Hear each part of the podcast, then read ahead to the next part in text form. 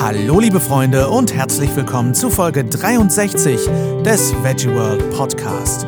Ich bin der Lars und liefere euch wie jeden Montag Tipps, Infos und Interviews rund um das Thema Vegan. Und heute spreche ich mit Miriam Briller von Boutique Vegan über Abenteuer aus aller Welt. Schön, dass ihr eingeschaltet habt, ihr Lieben. Ich hoffe, ihr hattet eine schöne Woche. Ich nehme diese Folge bereits am Donnerstag der letzten Woche auf. Also ähm, letztes Wochenende, also für mich übermorgen, fahre ich nämlich zur Frankfurter Buchmesse. Super aufregend, wo ich nicht nur für meine lieben Freunde vom Grüner Sinn Verlag hinter der Kamera stehe und ein bisschen für sie filme, sondern auch äh, unsere erste Hörspielserie vorstelle. Ich sage unsere, denn ähm, sie ist für den Grüner Sinn Verlag geschrieben und äh, ich schreibe sie zusammen mit einem sehr, sehr guten Freund von mir, Dominik Stegmann aus Berlin, großartiger Drehbuchautor. Und äh, ja, wir haben die ersten Testaufnahmen gemacht und äh, stellen diese Hörspielserie auf der Frankfurter Buchmesse vor. Mehr Infos dazu gibt es dann nächste Woche. Ähm, ich bin sehr gespannt, euch äh, die Hörspielserie auch mal so ein bisschen am Rande vorzustellen. Ähm, großer, großer Kindheitstraum, der da in Erfüllung gegangen ist. Äh, dementsprechend bin ich unfassbar gespannt und äh, vielleicht sehe ich auch ein paar von euch, würde mich sehr, sehr freuen. Also vielleicht haben wir uns dann schon gesehen, denn jetzt ist ja Montag. Ach Gott, diese Zeitreisen. Kommendes Wochenende, und zwar wirklich kommendes Wochenende, können wir uns übrigens in Düsseldorf sehen. Da ist natürlich Veggie World und natürlich bin ich mit von der Partie. Kann es da noch besser werden? Ja, das kann es, denn wir verlosen zweimal zwei Tickets für die Veggie World Düsseldorf und wie ihr da mitmachen könnt, erfahrt ihr nach dem Interview, denn äh, dafür müsst ihr schon noch dranbleiben, Leute. So einfach ist das nicht.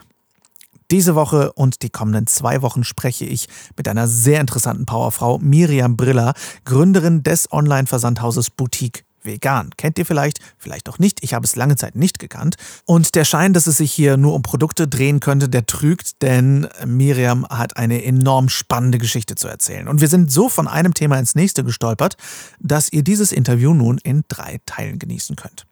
Diese Woche sprechen wir vor allem über Miriams Werdegang und darüber, wie sie eigentlich vegan wurde. Alles ganz anders, als ich es erwartet habe. Aber hört selbst. Viel Spaß beim Interview.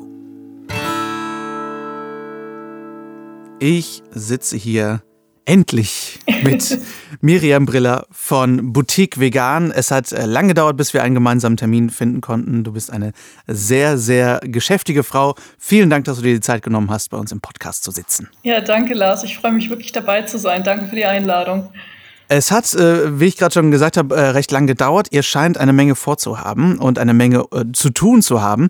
Für diejenigen, die Boutique Vegan noch nicht kennen oder die dich noch nicht kennen, ähm, stell dich vielleicht gerne vor, wer du eigentlich bist und was du so machst. Also Boutique Vegan ähm, ist grundsätzlich mal ein Online-Shop und eine Online-Community. Wir führen derzeit Europas größtes Sortiment an veganen Produkten, von Lebensmittel über Drogerieartikel bis hin zu ähm, Tierfutter, Haushaltsgeräten äh, und Reinigungsmitteln. Äh, ja, Boutique Vegan wurde gegründet von mir. Äh, das war 2012. Ähm, da bin ich damals von Frankreich nach Deutschland gezogen und habe die Firma gegründet. Aus ja, eigentlich eine Not heraus, da ich selber vegan geworden bin, also schon während des Studiums, und hatte dann ein Riesenproblem, äh, mich so im Alltag recht zurechtzufinden und an die tollen, äh, ja, ethischen, nachhaltigen Produkte ranzukommen. Und habe dann kurzerhand beschlossen, äh, da muss eine Lösung her. Und so ist Boutique Vegan entstanden. Okay, verstehe. Da hast du aber direkt ein paar spannende Sachen angesprochen. Zum Beispiel, ähm, dass du von Frankreich nach Deutschland gezogen bist. Da möchte ich natürlich ganz gerne mal direkt an den Anfang zurück und äh, gerne fragen, wo bist du denn geboren, wo bist du aufgewachsen? Also, ich bin aufgewachsen in Westafrika und Südostasien tatsächlich. Alles klar. Also ich bin zwar, genau, ich bin zwar in Deutschland geboren, aber meine Eltern sind schon, also die haben sehr früh geheiratet. Meine Mutter war damals 17, mein Vater 18 und äh, die sind dann direkt schon ins Ausland gegangen. Also so mit glaub, 21 oder so, direkt so nach Saudi-Arabien. Ähm, was zu der Zeit kann ich mir jetzt. Stadt Mallorca, gell? Das ist so eine nette Alternative, was man sonst so macht. Also, ja, genau. Also äh, mein Vater ist äh, Bauingenieur und er hat sein ganzes Leben lang äh, Infrastruktur in dritte Weltländern gebaut. Und äh, das ist eigentlich mein Background. Das heißt, wir sind natürlich als Familie, also ich habe noch einen jüngeren Bruder und wir sind als Familie immer dabei gewesen. Wir waren dann äh, ja zwischenzeitlich mal immer so ein, zwei Monate während den Sommerferien äh, in Deutschland, haben dann halt ja alles besorgt, was man so besorgen musste fürs ganze Jahr oder mal wieder Updates eingeholt, was eigentlich so in Deutschland und Europa passiert. Äh, haben eine sehr große Familie auch, also viele Tanten, Cousinen, Onkel, ja, Oma, Opa. Und äh, ja, aber sonst bin ich eigentlich, wie gesagt, Westafrika und Südostasien aufgewachsen. Äh, Südostasien, gut, äh, war Thailand, also nicht ganz so dritte Welt, aber dann ja Westafrika. Also ich habe die letzten Jahre, bevor ich dann äh, nach Hause, also nach Deutschland äh, gekommen bin mit meinem Bruder meiner Mutter, um das Abi fertig zu machen, war ich in Nigeria, äh, so viereinhalb Jahre lang. Und das ist natürlich schon ein ganz anderes Leben, was man dort hat. Wollte gerade sagen, also das finde ich ja äh, einfach mal, wie wahrscheinlich alle Leute, mit denen du darüber sprichst, unfassbar spannend. Ich finde es zum einen großartig, dass äh, dein Vater einfach seine Familie dazu geholt hat, statt irgendwie immer alleine auswärts zu sein. Das machen ja sehr, sehr viele leider, die so einen Beruf haben. Ähm, wie war das für dich, in verschiedenen Ländern aufzuwachsen, mit verschiedenen Kulturen? Ähm, wart ihr sehr für euch? War das immer, ich sag mal, so eine kleine Kolonie für sich? Leute, die da von außerhalb gearbeitet haben? Oder bist du wirklich nah an der Kultur jeweils aufgewachsen? Also, das äh, ist eigentlich ganz unterschiedlich. Das kam tatsächlich aufs Land an, als ich geboren wurde. Also, ich wurde in Deutschland geboren und dann ist meine Mutter direkt, da war ich so, fünf, sechs Monate alt, äh, nach Afrika zurückgegangen. Da waren wir erst ähm, in Ghana und Togo. Und dort haben wir tatsächlich in einem Container gelebt. Äh, mitten im Dschungel auf der Baustelle. Und da wurden halt solche Seekontainer, wie man sie kennt, umgebaut. Und äh, ja, dort hatte ich auch meinen ersten Geburtstag mit irgendwie so einer Dose, ich glaube, Sardellen oder was das war, in Tomatensoße und halt in Wein, was man dann, was meine Eltern dann besorgt haben aus der, aus der Hauptstadt dort, ähm, über die Schotterpiste drei Stunden gefahren. Also ja, so ähm, war das. Dann sind wir von dort aus sind wir nach äh, Thailand gezogen. Da hat dann ähm, ist mein Bruder dann schon zur Welt gekommen. Und äh, das war natürlich anders. Also da waren wir in Bangkok in der Hauptstadt. Und äh, mit zwölf dann sind wir von dort aus wieder nach, äh, also nach Nigeria gezogen, also wieder Westafrika. Und klar, also Bangkok Großstadt, äh, ja, ganz typisch Großstadt eben. Das, ähm, da hat es gerade angefangen, da wurde, also kann ich mich zuletzt erinnern, dann, bevor wir gegangen sind, dann diese Skytrain dort gebaut. Und äh, da war ich tatsächlich, also ich war immer auf unterschiedlichen Schulen auch, ähm, auf internationalen Schulen und das war also kulturell super, ähm, diese vielen Eindrücke mitzubekommen, auch zu sehen, äh, ja, wie leben die Menschen dort. Äh, man war immer mit den Menschen vor Ort in Austausch und das hat mich schon geprägt. Ähm, gleichzeitig war es nicht so einfach als Kind. Äh, oft die Schule gewechselt, dann wieder Freunde zurückgelassen. Aber so im Nachhinein bin ich wirklich dankbar dafür, für diese Erfahrungen. Und das, was man da mitkriegt, sich immer wieder neu anzupassen, neu einzugliedern, äh, ja, weltoffen zu sein. Ähm, man hat einfach irgendwie einen größeren Horizont, so im Nachgang jetzt. Ja, und in Nigeria war es halt tatsächlich so, war ja ein bisschen gefährlicher, das Land, sage ich mal. Da haben wir wie so in so einem Camp gelebt und da waren halt wirklich Stacheldrahtmauern außenrum und äh, schon so ein bisschen eingesperrt. Ähm, ja, ich war in der Klasse so bis zur zehnten Klasse war ich dort. Äh, war auch eine deutsche Schule, also mit deutschen Lehrern, war eine deutsche Baufirma. Wie groß war dieses Camp? Gott, ich könnte jetzt gar nicht sagen, aber vielleicht so 120 Häuser, schätze ich mal so.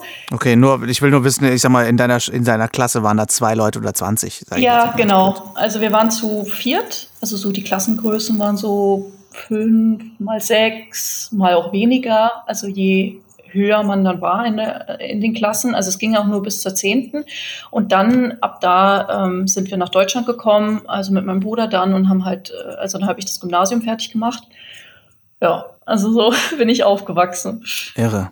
Hast du dich da viel als, als Außenseiterin gefühlt oder waren dadurch, dass viele andere Kinder vielleicht auch von anderen ähm, ich sag mal, Exoten waren, ähm, war das ein bisschen so, dass ihr so, eine, so, eine, so einen guten Austausch hattet. Wie war das? Ja, das war eigentlich nie, nee, das war nie das Thema. Ja, es war sehr international. Ähm, also so ja, sag ich mal, so eine, wie heißt denn das, Expert-Community. Quasi war in jedem Land aber ähm, gar nicht so ausgeprägt. Also klar, in Nigeria natürlich mehr, weil dort war man tatsächlich in so einem Camp und dort waren halt nur die, die Mitarbeiter dieser Firma und halt dann die Familien dazu. Und man hat halt seinen, ja, seinen ganzen Tag dort verbracht. Und am Anfang kann ich mich erinnern, als wir da runtergezogen sind, ähm, da gab es halt irgendwie in der Stadt auch noch nichts. Also wir waren dort in Abuja, das ist die, die neue Hauptstadt von Nigeria. Äh, war ja vorher Lagos, äh, die Küstenstadt. Und da wurde gerade alles gebaut. Also da gab es auch, da gab es einen libanesischen Supermarkt irgendwie in der Stadt und sonst aber nichts weiter. Und das ist, hat sich natürlich enorm entwickelt. Also jetzt die, ja, die letzten Jahre, mein Vater ist ja länger dort geblieben, bis zur Rente quasi. Und mh, hm, da gab es dann schon Bowlingbahnen, da gab es auch Kinos, die gebaut wurden, aber am Anfang gab es das alles noch gar nicht. Also da sind mein Bruder und ich halt irgendwie Motocross gefahren und ich hatte auch ein Pferd, bin ich geritten. Also das waren so unsere Freizeitbeschäftigungen im Dschungel. Ich wollte gerade ja. sagen, viel Playstation ist ja wahrscheinlich nicht angesagt, ne? sondern eher raus und die Natur erleben. Eher draußen, ja. Also wir waren viel draußen tatsächlich. Hast du noch Kontakt zu, zu alten Schulfreundinnen, Schulfreunden aus den verschiedenen Ländern? Ja, absolut. Also mittlerweile sind meine Freunde überall verteilt auf der ganzen Welt. Ähm, da kommt natürlich Facebook ganz gut, äh, da bleibt man ja doch in Kontakt ähm, oder mittlerweile halt ja über Messaging-Dienste, WhatsApp und so. Ähm, bin ich schon mit vielen in Kontakt und im, im Studium ging es ja gerade so weiter. Also äh, nach dem Abi bin ich dann in die Schweiz gegangen, habe dort studiert und das war auch eine internationale Uni. Also da waren auch ähm, alle meine Freunde aus den unterschiedlichsten Ecken der Welt ja, und äh, dementsprechend halt, also ich habe ähm, Hotellerie äh, studiert, Hotellerie und Betriebswirtschaft. Und das, ja, also ich habe mich damals fürs Studium so entschieden, äh, dadurch, dass ich international aufgewachsen bin, wollte ich halt auch diesen, diesen Freiraum haben, dass ich einfach überall arbeiten kann, wo ich möchte und mit Menschen zu tun habe und äh, also diese ja, Serviceorientierung ähm, fand ich immer schon schön. Ja, und äh, dementsprechend habe hab ich gedacht, ja, Hotellerie passt doch ganz gut, weil da kann man quasi von der Insel bis zu einer Hauptstadt überall arbeiten. Und da hat es mich dann in die Schweiz gezogen. Die haben sehr gute Unis da in dem Bereich. Äh, ja, also war eine tolle Erfahrung auch. Wow. Wie viele Stempel hast du in deinem Reisepass? Jetzt gar nicht mehr so viele, weil ich gar nicht mehr so sehr rumkomme. Also das finde ich auch gerade schön an, an meiner Arbeit, die ich jetzt mache. Ich bin so international verknüpft, sei es jetzt mit Herstellern und Lieferanten oder äh, ja, den unterschiedlichsten äh, Meinungsführern in, in dem Bereich, jetzt äh, vegan oder Tierrechte und äh, allgemein nachhaltige Entwicklung. Und durch das Internet heutzutage, äh, ob, also ich sitze hier im schönen Schwarzwald gerade, bin aber komplett vernetzt. Also kann jederzeit in die USA skypen oder mit dir im Podcast aufnehmen. Und das ist, ähm, das ist ja gerade das Schöne. Also man ist gar nicht mehr so sehr an den Ort gebunden und kann halt trotzdem Freundschaften pflegen. Ja. Wow, das ist irre. Und wie bist du dann letztendlich in Frankreich gelandet, wenn du dann von Frankreich nach Deutschland gezogen bist? Also ich bin nach dem Studium, naja, nach dem Studium, also während des Studiums ähm, hatte ich dann so meinen ersten Kontakt zum äh, Thema vegan, aber da können wir mhm. gleich auch nochmal drüber sprechen. Auf jeden Fall. Und ähm, nach dem Studium bin ich dann ganz klassisch trotzdem den ja, typischen Karriereweg gegangen, äh, bin dann nach Katar, weil ich wollte unbedingt mal in die Emirate. Das war so ein, ein Teil von der Welt, da hatte ich noch ja, keine Erfahrung, habe noch nie länger gelebt und hat mich irgendwie gereizt. Kann ich jetzt gar nicht mehr so sehr sagen, warum, aber vielleicht, weil es einfach noch das Unbekannte war zu dem Zeitpunkt und äh, wollte dann halt nach Katar, also nicht nach Dubai, was ja schon ja, sehr weit entwickelt ist, ja, ein bisschen überlaufen, so meinem Gefühl nach. Äh, und Katar dann halt schon kleiner ist und habe dort gearbeitet für eine äh, UDC hießen die ähm, United Development Company, die haben dort die Pearl gebaut. Und zwar sind es diese künstlich aufgeschütteten Inseln vor der Küste, also wie so diese World, die man halt kennt, äh, oder die Palm in Dubai. und habe dort äh, mich um den Bereich ähm, F&B und äh, Hotelverträge gekümmert. Also wir haben halt die ganzen großen Hotelketten auf dieses, diese Insel geholt oder ähm, die F&B-Verträge mit den, mit den Restaurants-Outlets gemacht. Und äh, ja, aber das hat nicht so lange gehalten. Also ich war knapp ein Jahr dort. Ähm, das war schon sehr schwierig für mich, dort zu arbeiten. Also erstmal als Frau hat man es da sehr schwierig. Ähm, es sind ungefähr nur so ja, 20, 25 Prozent Frauen in diesem Land. Und ähm, ja, war alles sehr künstlich, trotz allem. Also man hat sich nicht viel draußen bewegt, man hat sich immer bewegt zwischen ja irgendwie Fünf-Sterne-Hotels und Einkaufszentren. Wahrscheinlich auch viel Beton da unterwegs, ne? Also ich denke da nur gerade an Dubai, was für mich, ich bin letztes Jahr über Dubai wohin geflogen und dachte nur, diese Stadt besteht für mich irgendwie aus Beton. Ja, das ist genau. Krass. Ja, es nicht ist viel halt grün. Auch, ja, den Temperaturen äh, geschuldet, dass man wenig draußen ist, also eher in gewissen Jahreszeiten nur. Ähm, ja, aber also ich habe dann gemerkt, das äh, war irgendwie nichts für mich. Ich bin auch in all dem, was ich dort gemacht habe, also einmal für das und dann habe ich dann noch ähm, für eine Event Company gearbeitet, für die Tribeca Film Festivals. Aber es hat mich nichts wirklich so erfüllt. Also ich hatte, dadurch, dass ich mich halt privat sehr intensiv mit diesem Thema vegan auseinandergesetzt habe und ähm, allgemein der Weltentwicklung, also wohin wir uns entwickeln und was, was da eigentlich los ist im Background, ähm, hat mich, sage ich mal, dieses oberflächlich gar nicht mehr so sehr interessiert. Und ähm, ich, also mit meinem damaligen Freund, der war auch äh, mit unten. Er hatte dann die Idee, ah ja, er hat so eine Idee, will sich selbstständig machen. Ich gesagt, komm, mach das doch. War aus Frankreich und ähm, ja, dann sind wir gemeinsam nach Frankreich gegangen damals.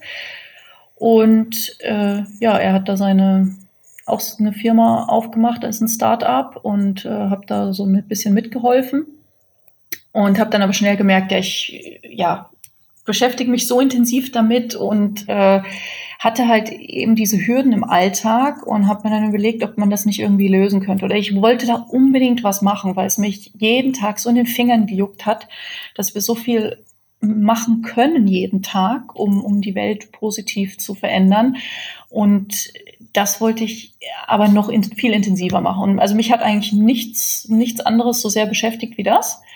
Und dann ist halt relativ kurzfristig dann auch Boutique Vegan entstanden und ich konnte es damals nicht in Frankreich gründen, einfach aufgrund der vielen bürokratischen Hürden, die ich hatte als äh, junge Deutsche.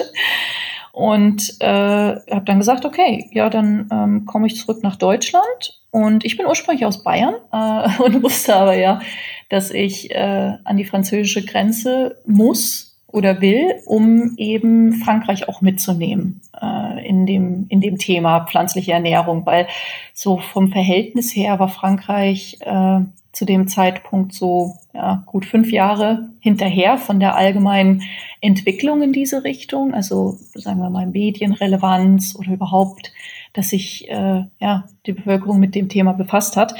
Und da wusste ich ja, ähm, ich will da in Frankreich auf jeden Fall auch was machen, weil in, in Deutschland gab es ähm, ja schon eine, eine, ganz gute Bewegung in die Richtung. Also gab es schon einige Optionen, so in den Biomärkten, aber in Frankreich halt noch gar nicht. Und äh, da war die Tierrechtsszene war sehr, sehr aktiv, ähm, aber noch nicht so sehr diese, diese Aufklärung seitens, ähm, ja, wie man es vielleicht in Deutschland kennt, Bebo oder jetzt ProVeg. Also das war da noch nicht so fortgeschritten. Und äh, ja, da wollte ich halt einfach von der anderen Seite, also von so einer Ernährungsperspektive und überhaupt äh, damit ein positives Leben äh, zu führen, ohne Beeinträchtigungen, ohne dass man auf Genuss verzichtet oder so. Und Genuss ist ja sehr, sehr hoch geschrieben in Frankreich, gerade kulinarisch. Und da wollte ich zeigen, dass es halt doch geht. Ähm, ja, das, das war so unsere Mission. Wow. Seit Beginn an, ja. Okay, kommen wir, kommen wir mal zum Thema vegan. Wo, wo ist dir das erste Mal dieses Thema begegnet und wo, ist, wo hat sich das in deinem Kopf festgesetzt? Weil da, du hast ja eine ganz eigen, einzigartige Perspektive auf das Thema, weil du das eben aus, aus mehr als einem Kulturkreis äh, den Umgang mit Tieren und mit der Umwelt kennengelernt hast und aus mehr als einer vielleicht auch klimatechnischen Perspektive kennengelernt hast. Wie war das bei dir? Also ich glaube schon sehr, dass, dass diese unterschiedlichen Eindrücke, die ich hatte, auch äh, in meiner Kindheit damit reingespielt haben.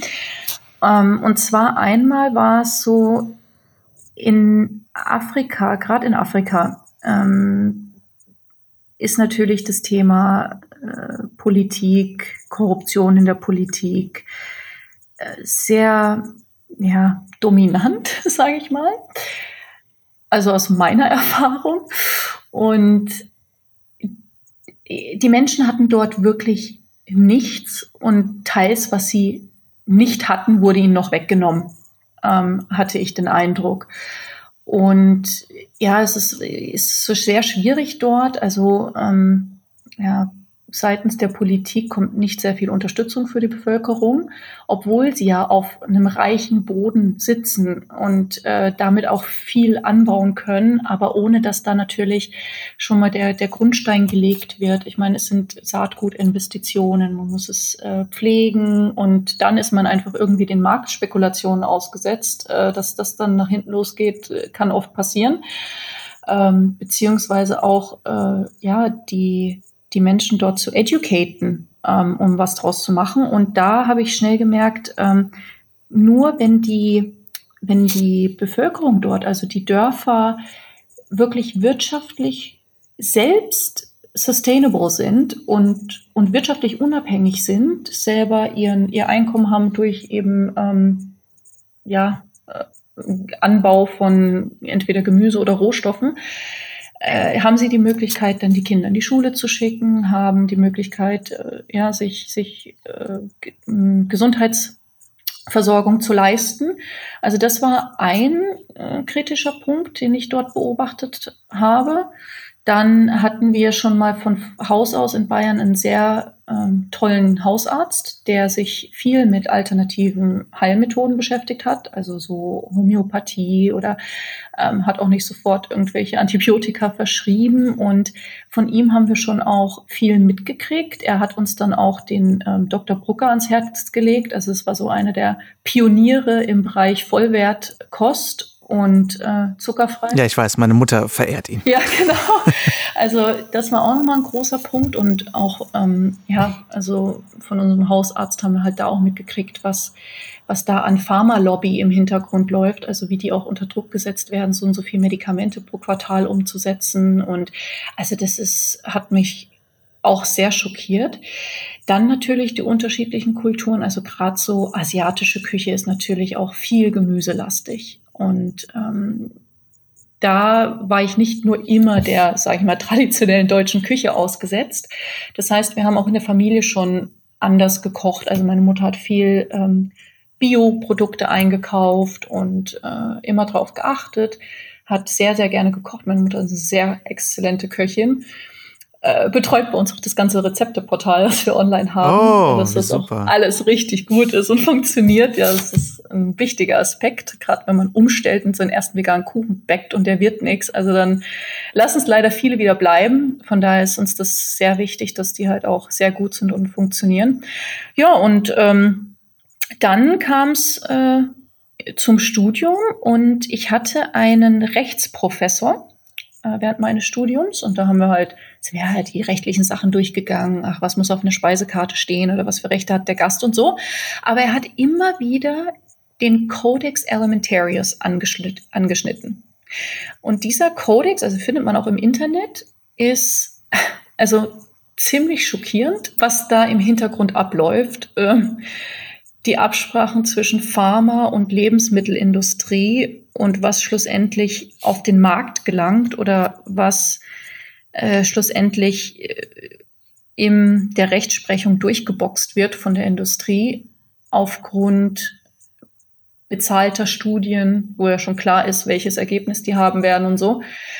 Und er war so immer wieder so, also er hat immer wieder davon gesprochen und das hat mich dann sehr interessiert und da habe ich mal ein bisschen näher hingeguckt und dann ging es darum, die Bachelorarbeit zu schreiben. Ich war im Finanztrakt, also man konnte sich dann spezialisieren und dort habe ich dann mir das Thema Socially Responsible Investing mal ausgesucht und dort beleuchtet, was macht eigentlich die Biotech-Industrie in dem Lebensmittelsektor, weil gesagt wird, ja, es ist ja super, dass äh, die genmodifizierten Pflanzen jetzt äh, so und so funktionieren, damit man halt die Weltbevölkerung ernähren kann. Also das wird oft, äh, ja, dick, also wird oft als Argument hergenommen.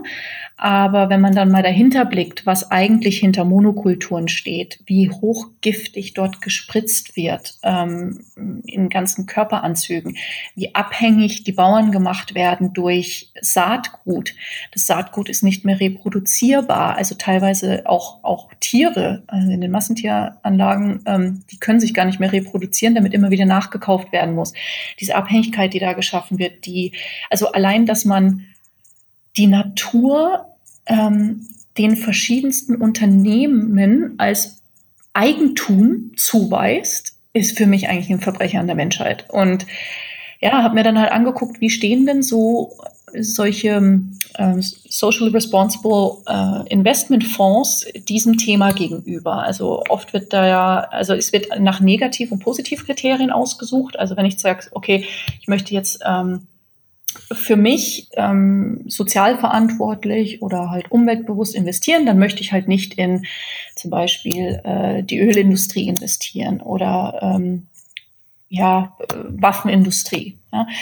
Und da war aber dann ganz klar, dass auch diese ähm, Biotech-Unternehmen, sei es halt Monsanto, BSF oder so, ähm, da tatsächlich herausfallen. Also es ist quasi ein Ausschlusskriterium für diese ähm, nachhaltigen Investmentfonds.